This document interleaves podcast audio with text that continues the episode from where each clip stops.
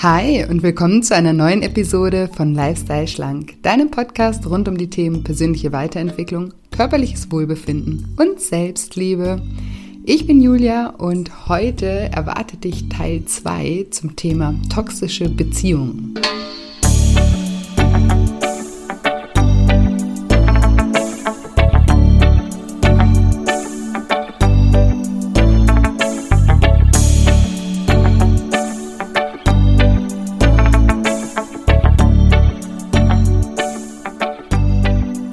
Ja, und wenn du dich fragst, welche Kombination von Menschen besonders Gefahr laufen, eine toxische Beziehung zu führen und was du tun kannst, um dich aus einer toxischen Beziehung zu lösen, dann bist du in dieser Episode genau richtig.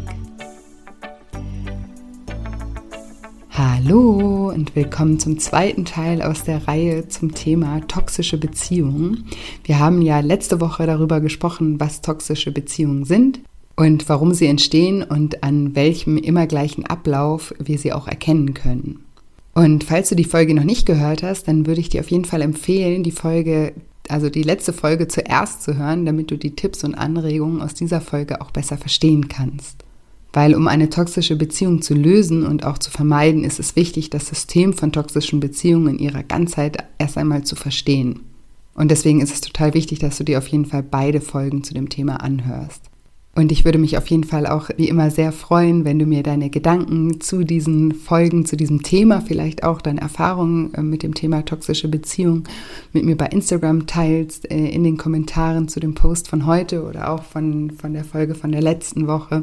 Ich finde es immer sehr schön, wenn wir da miteinander in den Austausch gehen und ich auch ein bisschen ein Gesicht zu meinen Podcast-Hörern bekomme. Du findest mich bei Instagram unter julia-scheincoaching Außerdem, das hatte ich letzte Woche auch schon ähm, erwähnt, das habe ich nämlich schon selber total vergessen, dass ich diesen Selbsttest habe zum Thema Veränderung und Loslassen und ja, vielleicht kommt da ja bei dir auch äh, das Feld Beziehungen zum Vorschein bei diesem Test. Deswegen den kannst du gerne mal machen. Den Link zu diesem Test findest du in den Show Notes und ansonsten geh einfach mal auf meine Webseite shinecoaching.de. Da gibt es den Reiter Selbsttest. Da gibt es einen Selbsttest zum Thema emotionales Essen und den Selbsttest zum Thema Loslassen, Veränderung. Und ja, wenn dich gerade das Beziehungsthema beschäftigt, ist das vielleicht auch ganz interessant, was da bei dir rauskommt. Und ja, in einer Partnerschaft sind immer zwei Menschen beteiligt und jeder von beiden hat in der Kindheit sein Päckchen mitbekommen, woraus sich dann ein Bindungsstil entwickelt. Und wir haben ja letzte Woche schon die Bindungsstile kennengelernt und jetzt möchte ich gerne darüber sprechen, welche Matches daraus entstehen können. Also der häufigste Match, der die stärkste Anziehungskraft hat oder wo die stärkste Anziehungskraft besteht, ist zwischen Bindungsängstler und Verlustängstler. Hier entsteht oft ein Match aus Attacke und Rückzug, also mit allem, was eine toxische Beziehung bietet. Diese zwei Systeme spüren wirklich eine magische und extreme Anziehungskraft und deshalb möchte ich jetzt noch mal kurz die Eigenschaften von beiden wiederholen und etwas ausweiten. Zunächst mal zum Verlustängstler. Also der Verlustängstler kann man fast sagen, hat sich so das Diktat des Bravseins und Funktionierens auferlegt. Und wie ich auch letzte Woche schon erwähnt habe, setzt er keine Grenzen, spricht seine Wahrheit nicht aus, hat gelernt, sich sozusagen zu verbiegen und einfach Dinge auszuhalten. Ja, und wenn man immer nur funktioniert, dann kann man natürlich auch keine eigenen Wünsche oder Werte kreieren. Und so übernimmt der Verlustängstler immer gerne in Beziehungen die Werte und Wünsche von seinem Gegenüber. Ein Verlustängstler ist auch oft gekennzeichnet durch dieses typische Helfersyndrom. Und das heißt natürlich nicht, dass man nicht helfen soll, aber es ist immer ein zu viel. Und dadurch verausgabt sich der Verlustängstler auch ganz oft. Und er reißt auch ganz oft Dinge an sich. Und meistens ist er auch überempathisch, das heißt, er hat Verständnis für alle und jeden, außer natürlich für seine eigene Person. Er ist super kritisch mit sich selbst, fühlt sich oft für alles verantwortlich und schuldig. Und er hat ganz große Angst vom Alleinsein und geht deswegen immer wieder schnell Bindungen ein. Und das bewirkt auch im Beziehungssystem, dass er eben ganz schnell klammert, weil er braucht auch ganz extrem viel körperliche Nähe. Also er oder sie, ne? Der Verlustängstler, sage ich jetzt einfach hier immer. Und der Verlustängstler kann auch schlecht Entscheidungen fällen. Oft wurden die Entscheidungen von den Eltern übernommen und dadurch konnte er sich im Umgang mit Fehlentscheidungen gar nicht entwickeln. Und deswegen passt er sich auch ständig an. Und er betreibt sozusagen ein Übercommitment. Und auch Prokrastination ist ein typisches Zeichen für einen Verlustängstler. Das heißt, er schiebt gerne Dinge auf, hat zwar ganz oft ganz viele gute Ideen und fängt auch ganz viel an, aber sobald es ein bisschen schwierig wird, hört er wieder damit auf. Und der Verlustlängster ist auch sehr harmoniebedürftig. Man könnte schon fast sagen harmoniesüchtig. Und eins seiner größten Probleme ist auch, dass er sich selten verstanden und richtig wahrgenommen fühlt. Und deswegen neigt er auch zu endlosen Diskussionen. Ja, und typisch ist eben auch, dass er sich von Anfang an in der Beziehung verliert. Und er idealisiert sein Gegenüber immer und immer wieder und hat auf der anderen Seite einen ganz, ganz, ganz geringen Selbstwert, auch in Bezug auf die eigene Männlichkeit oder Weiblichkeit. Und der Verlustängstler wird auch von ganz, ganz vielen Ängsten begleitet. Die größte Angst ist die Angst vor dem Alleinsein, aber auch die Angst vor Ablehnung oder nicht, nicht genug zu schaffen, nicht genug zu sein. Und das setzt ganz viele Erwartungen an das Gegenüber frei. Und das erzeugt natürlich auch ganz viel Druck auf das Gegenüber. Und wir wissen ja alle, Druck erzeugt Gegendruck oder Druck drückt weg. Und auch sonst hat der Verlustängstler ganz viel mit negativen Gefühlen äh, zu kämpfen, Gefühl von Wertlosigkeit, von Scham, von Schuld, ein großes Gefühl zu leiden, Wut, Groll, Frust und große Traurigkeit. Und das setzt Stresshormone frei und wenn das lange im Körper arbeitet und wirkt, kommt es dann eben auch zu körperlichen Symptomen, über die wir ja bereits schon gesprochen haben. Und auch Eifersucht spielt auch eine ganz große Rolle. Der Verlustängstler braucht ständig Kontakt und Bestätigung der Liebe. Dadurch, dass er sich oft in seiner Männlich- oder Weiblichkeit nicht sehr wertschätzt, zweifelt er natürlich auch ständig an sich und vergleicht sich auch immer wieder mit anderen. Und er setzt auch äh, sogenannte aktivierende Strategien ein. Also das bedeutet, er tut ständig etwas, um die Aufmerksamkeit des Gegenübers zu erhalten. Hier ist der Begriff Drama Queen oder Drama King vielleicht ab und zu mal ganz zutreffend. Wir kennen vielleicht auch alle Menschen, die eben aus Kleinigkeiten ja, einfach ein Drama machen und im Endeffekt einfach nur in den Arm genommen werden wollen, Verständnis bekommen wollen, Aufmerksamkeit bekommen wollen. Aber das größte Problem beim Verlustängstler ist, dass er in diesen Beziehungen eine Abhängigkeit entwickelt. Und diese Abhängigkeit, die führt zu einer Art Liebessucht. Und wenn dem Verlustängstler jetzt seine Droge entzogen wird, also wenn zum Beispiel die Beziehung beendet wird oder einfach ja, er nicht mehr dieses Gefühl bekommt, was er am Anfang hatte, dieses ganz bestimmte Gefühl, dann leidet der Verlustängstler extrem auf psychischer und eben körperlicher Ebene. Und hier auch nochmal, die Droge ist nicht das Gegenüber, also der Mensch, mit dem der Verlustängstler zusammen ist, sondern es ist wirklich dieses ganz besondere Gefühl, was das Gegenüber einfach mal in, in dem Verlustängstler ausgelöst hat. Und ich habe ja in der letzten Folge schon erklärt, dass wir immer versuchen, so einen Mangel auszugleichen, den wir in der Kindheit erfahren haben.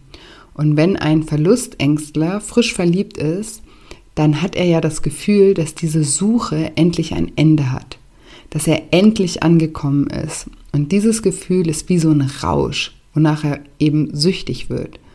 Und dieses Gefühl wird in einer Beziehung zu einem Bindungsängstler noch mehr verstärkt.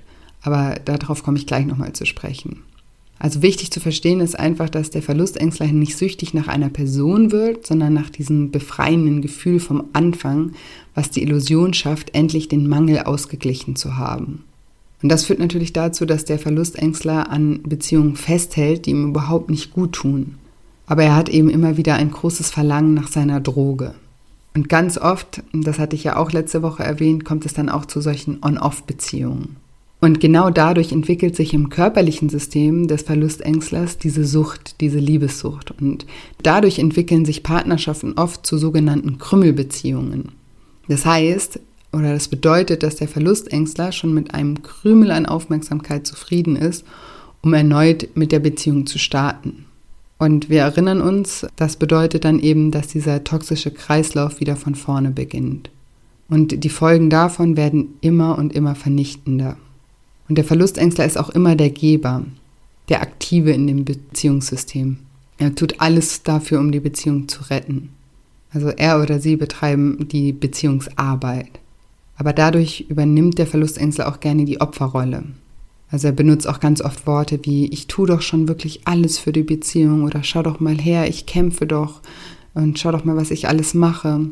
Durch diesen Gebermodus entwickeln die Verlustängstler aber auch so eine bestimmte Stärke oder sie erscheinen dann voll stark, aber brennen eben auch ganz oft extrem aus. Verlustängstler sind auch diese typischen Ansprechpartner für alle Sorgen und Probleme von anderen und ja, sozusagen die Retter der Welt, die sich aber selbst vergessen. Und der Verlustängstler ist auf jeden Fall der Pluspol in der Beziehung. Und jetzt kommen wir zum Minuspol, dem Bindungsängstler. Und diese Bindungsangst ist meistens das Resultat von starken Grenzüberschreitungen von Bezugspersonen in, in der Kindheit meistens schon. So ein überfürsorgliches Handeln bringt ja auch immer so eine latente Grenzüberschreitung mit sich. Zieh das an, mach das, tu das. Also auch das kann dazu führen, dass eine leichte Bindungsangst sich ausprägt. Und ich mache bei beiden Systemen in meinen Coachings immer so eine Skala von 1 bis 10. Es gibt verschiedene Stufen, verschiedene Ausprägungen von Verlust und Bindungsangst. Und der Bindungsängstler ist immer der Nehmer. Also der Verlustängstler ist der Geber und der Bindungsängstler ist der Nehmer. Aber auch er trägt eine ganz, ganz große Bedürftigkeit in sich. Nach außen zeigt er ein übersteigertes Selbstwertgefühl. Er hat kaum Empathie. Er hat eben gelernt in der Kindheit, wenn ich Empathie abstelle, wenn ich Gefühle abstelle, dann kann ich nicht mehr verletzt werden. Und er setzt rücksichtslos Grenzen. Er übt gerne Kritik aus, kann aber ganz, ganz, ganz schwer Kritik vertragen. Und er hat große Angst vor Nähe und Gefühlen, aber gleichzeitig eben auch eine starke Sehnsucht. Und er sucht oft die Nähe über Sexualität, weil da muss man sich nicht unbedingt einlassen.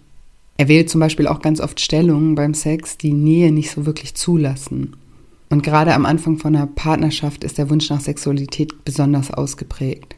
Und er sucht dadurch eben seine Erfüllung. Aber toxische Sexualität macht eben leider auch nicht satt. Und so entwickelt der Bindungsängster schnell einen starken Hunger nach einem anderen Menü sozusagen. Und deshalb ist in diesen Beziehungen mit einem Bindungsängstler Fremdgehen auch oft an der Tagesordnung. Was auch ganz typisch ist, ist, dass der Bindungsängstler sozusagen das Hintertürchen immer gerne offen hält zur Ex oder zum Ex. Und er merkt sich auch ganz genau die Trigger, um wieder an alte Beziehungen anknüpfen zu können. Und er merkt sich natürlich auch ganz genau, wer sozusagen ein toller Energiespender für ihn war. Ein Bindungsängstler lässt sich auch kaum auf Commitment ein. Er lebt sein Leben und er zieht sein Ding durch, geht auch Streit gerne aus dem Weg und er erkennt kein eigenes Fehlverhalten. Und er entwickelt in Beziehungen deaktivierende Strategien um eventuell entstandene Nähe wieder abzubauen. Beruflich ist der Bindungsängstler oft sehr erfolgreich, zielstrebig, weil er eben auch alles wegkickt, was ihm im Weg liegt. Und ein Bindungsängstler wertet auch ganz oft den Verlustängstler, also sein Gegenüber, sehr ab. Also er macht sein Gegenüber schlecht, um sein eigenes System sozusagen zu beruhigen, nach dem Motto, ja, in sowas kann man sich ja nicht verlieben. Eine ganz beliebte deaktivierende Strategie ist das Ghosting. Das heißt, sie verschwinden einfach. Und das hinterlässt natürlich bei einem Verlustängstler auch tausend Fragezeichen. Also vielleicht könnt ihr schon erkennen, wie toxisch so eine Beziehung zwischen einem Bindungsängstler und einem Verlustängstler ist. Und solange nicht beide wirklich an ihren Verletzungen aus der Kindheit arbeiten, solange ist auch eine solche Beziehung nicht zu verbessern. Also es braucht wirklich immer zwei Partner, die ganz intensiv an sich und ihrem Mangel arbeiten, um Besserung zu erlangen. Oft hat man aber, wenn man schon in einer Beziehung ist, jedoch nicht die Kraft und den Kopf, sich um sich selbst zu kümmern. Und wenn eine Beziehung so toxisch ist, dann ist es oft einfach ratsam, einen Schlussstrich zu setzen und erstmal an sich selbst zu arbeiten. Und darauf gehe ich gleich auch nochmal ein. Wir haben ja von Matches gesprochen. Eine andere Variante ist, dass sich zwei Bindungsängstler anziehen. Diese Beziehungen, weil sie natürlich beide ein sehr unattraktives System in sich tragen, münden oft in einer ja, eher Wohngemeinschaft oder Bruder-Schwester-Beziehung. Nach außen sind das oft so Vorzeigepaare, weil dadurch, dass sie so unteraktiviert sind, kommt es natürlich auch selten zu Streit und jeder macht eben so sein Ding. Und Sexualität findet meistens überhaupt nicht statt. Ganz anders ist es, wenn zwei Verlustängstler eine Beziehung eingehen. Das ist ein überaktivierendes Match. Der Verlustängstler fühlt sich selten verstanden und gesehen und dadurch gibt es oft Streit und Diskussionen. Beide nehmen sich aber auch durch dieses starke Klammern und Festhalten und diese übersteigerte Erwartung an das Gegenüber einfach die Luft zum Atmen. Genau. Also diese Kombis gibt es an toxischen Beziehungen. Und jetzt bleibt halt die Frage, was tun, wenn man sich in einer toxischen Beziehung befindet. Und als erstes ist es wie bei allem, ist es erstmal wichtig, überhaupt sich darüber bewusst zu werden, dass die Beziehung toxisch sein könnte und auch ein Bewusstsein darüber, welchen Bindungsstil man selbst hat und vielleicht auch, wie dieser entstanden ist und dann eben daran zu arbeiten, diesen eigenen Mangel auszugleichen. Also nicht über das Außen, also nicht über den Partner, das Essen oder sonstige Drogen, sondern über wahre Heilung. Aber wie bereits erwähnt, ist es sehr schwer daran zu arbeiten, solange man noch in einer toxischen Beziehung ist. In dieser Zeit wird man kaum Kraft haben, sich um sich selbst zu kümmern. Man ist gefangen in dem gleichen Ablauf dieser Beziehung. Man ist entweder in dem Zustand des Love-Bombings, also in so einem High, in einem Rausch, oder eben dabei, diesen anfänglichen Rausch durch On-Off-Strategien wiederherzustellen. Und da bleibt natürlich nicht viel Zeit und Kraft und Ruhe für wahre Veränderung. Und auch kurz nach einer Trennung aus einer toxischen Beziehung wird keine Kraft bleiben, noch mit den eigenen Baustellen zu dealen. Menschen verfallen nach toxischen Beziehungen oft in einen toxischen Liebeskummer, gepaart mit einem Gefühl von toxischer Einsamkeit. Und es kann sogar zu einer, ja, tiefen Depression kommen. Manchmal sogar Suizidgedanken. Schlaf- und Essstörungen sind natürlich auch Begleiter. Und dies alles lebt der Verlustängstler auch schon in der Beziehung. Durch den toxischen Kreislauf, also anfüttern und wieder hungern lassen, entwickelt er eine Abhängigkeit, die man wirklich schon als Liebessucht bezeichnen kann. Und wird dem Verlustängstler jetzt seine Droge entzogen, entweder weil sich der Partner getrennt hat oder er selbst es irgendwie geschafft hat, sich zu befreien, erlebt der Verlustängstler wirklich einen Entzug auf allen Ebenen. Das heißt auf psychischer und auch physischer Ebene. Und natürlich ist eine Trennung, selbst wenn sie im beiderseitigen Einverständnis geschieht, auch mit Traurigkeit verbunden. Doch dieser toxische Liebeskummer wirft den Verlustängstler oft in ein tiefes, schwarzes Loch. Und nochmal, wenn ich hier von einer Droge spreche, dann handelt es sich nicht um die Person, sondern der Verlustängstler jagt diesem Gefühl hinterher, welches ihm das Gegenüber zu Beginn der Beziehung einmal gegeben hat. Ein Gefühl, das er seit seiner Kindheit vermisst hat. Endlich wurde der Mangel scheinbar gestillt. Und diese Erfüllung von dieser Bedürftigkeit beschreiben dann eben viele als große Liebe oder wahre Liebe, die sie natürlich mit der Person verbinden. Aber im Endeffekt geht es immer nur um dieses Gefühl. Das alles hat nichts mit Liebe zu tun. Weil diese Beziehungen verlaufen sehr schnell destruktiv und bekommen ganz schnell Schieflage.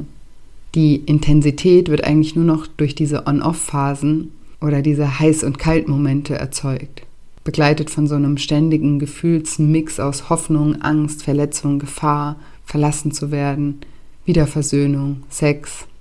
Aber das bringt eben die Biochemie in unserem Körper komplett durcheinander und erzeugt eben diese Sucht. Und eventuell erlebt man sogar zu Beginn der Trennung eine Art Erleichterung, die doch sehr schnell in ein Gefühl des Entzugs umschlägt. Und je länger dieses Hin und Her gedauert hat, desto schmerzlicher ist eben der Prozess.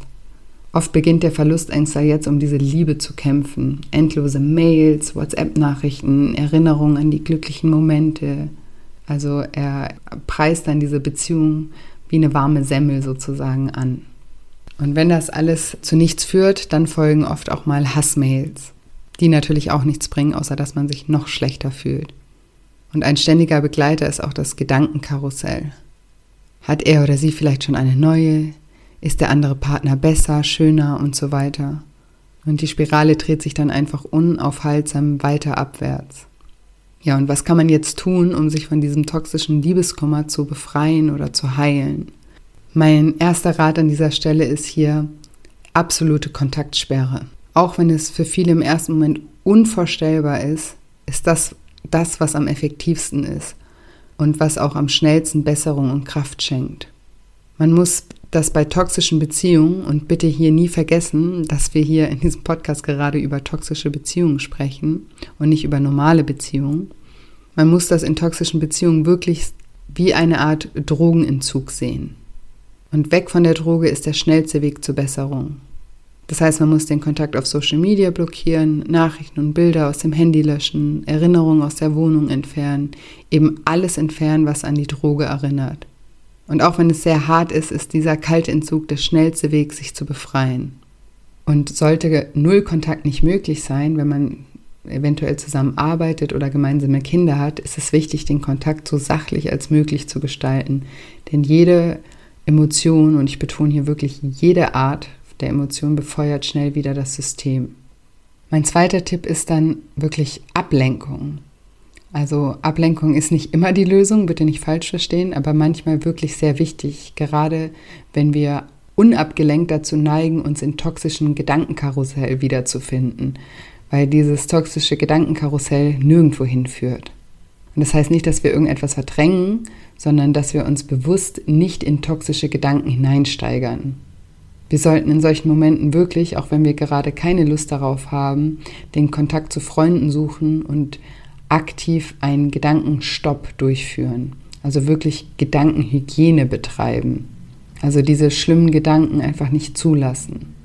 Und was auch ganz, ein ganz effektives Tool ist, ist einfach mal so eine Shitliste zu schreiben, weil ganz oft ja, sehen wir diese Beziehungen im Nachhinein gar nicht mehr klar, sondern erinnern uns dann einfach nur an die guten Zeiten und wie toll alles war.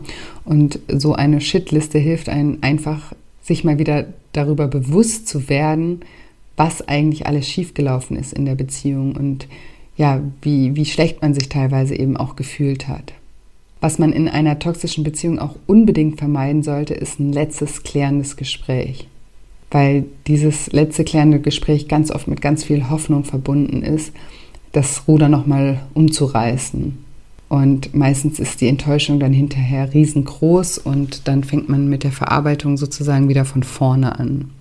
Und ja, sollten Depressionen auftreten, eventuell auch Suizidgedanken, dann sollten wir das unbedingt ernst nehmen und mit einem Arzt darüber sprechen oder uns in einer psychiatrischen Ambulanz melden. Auch wenn sich das hart anhört, aber das ist in solchen Fällen wirklich wichtig. Dafür gibt es Ärzte und dafür gibt es auch psychiatrische Ambulanzen.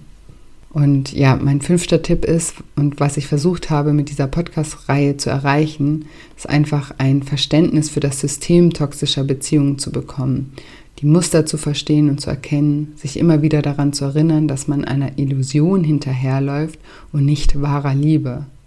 Auch wenn ich aus der Erfahrung mit meinen Klienten weiß, was für ein schwieriger Prozess das ist, selbst zu erkennen und auch zu akzeptieren. Aber wenn man es irgendwann erkennt und annimmt, dann hilft es einem schneller loszulassen. Ganz oft folgt nach dem toxischen Liebeskummer auch viel Wut und Hass auf das Gegenüber und manchmal auch auf die eigene Person. Aber auch da ist es einfach wichtig, sich bewusst zu machen, dass man einfach ja in so einen toxischen Kreislauf reingeraten ist und das kann natürlich auch jedem passieren. Und wie wir ja gelernt haben, hat halt einfach jeder auch sein Päckchen aus der Kindheit zu tragen und da sollten wir uns selber auch nicht verurteilen, sondern einfach auch begreifen, dass das einfach jedem passieren kann und dass man daraus natürlich auch wieder super viel für sich mitnehmen kann und lernen kann aus so einer Situation. Und sobald man sich ein wenig stabilisiert hat, ist es wie in jedem Prozess der Veränderung wirklich wichtig, einfach Eigenverantwortung zu übernehmen, seinen eigenen Anteil zu erkennen und bereit zu sein, eben auch daran zu arbeiten. Und dabei gibt es verschiedene Methoden. Es gibt Therapien, es gibt Coachings, es gibt auch Online-Programme, die auch den Rahmen dafür bieten, sich wirklich mal mit sich selbst eben auseinanderzusetzen. Das mache ich ja zum Beispiel auch in meinem Online-Programm, dem Island. Das ist ja ein, ein Jahresprogramm, wirklich Persönlichkeitsentwicklung, wo all diese Themen, Kindheilung, Selbstvertrauen, auch Liebe und Beziehung, Karriere und Job, all diese Themen auch mal wirklich in den Fokus gestellt werden und man eben schaut, wo ist denn der also woher kommt der Mangel, was ist der Mangel und wie kann man diesen Mangel eben gesund füllen ein Stück weit machen wir das natürlich auch genauso bei Lifestyle Schlank. Wichtig ist eben ganz oft, dass man eben dran arbeitet und solche Programme zum Beispiel, die, die geben einem einfach Struktur und den Rahmen, da auch dran zu arbeiten. Aber man kann auch ganz toll mit Büchern arbeiten oder Workshops besuchen. Wichtig ist einfach, sich bewusst zu machen, dass es etwas Zeit und Geduld braucht, weil die alten Verhaltensweisen feste Gewohnheiten sind und die Umkonditionierung einfach ein Training ist. Und jetzt möchte ich noch auf ein paar Gefahren eingehen. Die größte Gefahr besteht, dass der Minuspol, also der Bindungsängstler, immer wieder Kontakt sucht. Man muss sich aber wirklich eines ganz deutlich vor Augen halten. Er braucht nicht dich, sondern deine Energie. Deswegen rate ich in diesen Fällen auch von der freundschaftlichen Basis ab. Der Verlustängstler lässt sich nämlich naturgemäß sehr gerne darauf ein, weil dadurch er natürlich die Hoffnung aufrechterhält. Aber das führt letzten Endes einfach nur dazu, dass das Gefühlschaos von vorne beginnt. Und dabei sollte man auch immer bedenken, dass die, dass die Wahrscheinlichkeit, dass die Beziehung scheitert, nahe bei 100 Prozent liegt, weil das System sich einfach nicht verändert hat. Das System, was aus zwei Systemen gebildet wird, hat sich nicht verändert. Und deswegen kann es auch eigentlich wieder nur scheitern. Genau. Und jetzt fasse ich noch einmal die Inhalte dieser beiden Folgen zusammen. Für mich ist eine Beziehung ein System, ein System, das durch zwei Systeme gebildet wird. Und jeder Mensch trägt so ein System seit seiner Kindheit in sich. Und diese Systeme sind eben einmal der sichere Bindungstyp, der Verlustängstler, der Bindungsängstler oder eine Kombination aus beiden. Und der Ablauf von toxischen Beziehungen ist immer gleich. Es gibt diese Idealisierungsphase am Anfang, wo der Partner auf den Podest gehoben wird. Die zweite Phase ist dann die Abwertungsphase und die dritte Phase ist die Abschussphase, wenn der Partner vom Podest gestoßen wird. Und Anzeichen für eine toxische Beziehung sind das klassische Lovebombing, also diese ganz übertriebenen Liebesschwüre gleich am Anfang von einer Beziehung oder noch bevor eigentlich irgendwas passiert ist. Das Fast Forwarding, dass man super schnell von Partnerschaft spricht oder heiratet oder Kinder kriegt oder Kinder versucht zu kriegen, schon ganz, ganz am Anfang. Dann gibt es den Begriff Future Faking. Darunter versteht man eben dieses Luftschlösser bauen. Das Gaslighting, das ist diese wirklich, ja, diese Manipulation und die Folgen von toxischen Beziehungen können eben wirklich auch körperliche Folgen sein, wie Schlaf- und Essstörungen, Autoimmunerkrankungen, Schmerzen am ganzen Körper, entzündliche Krankheiten und so weiter.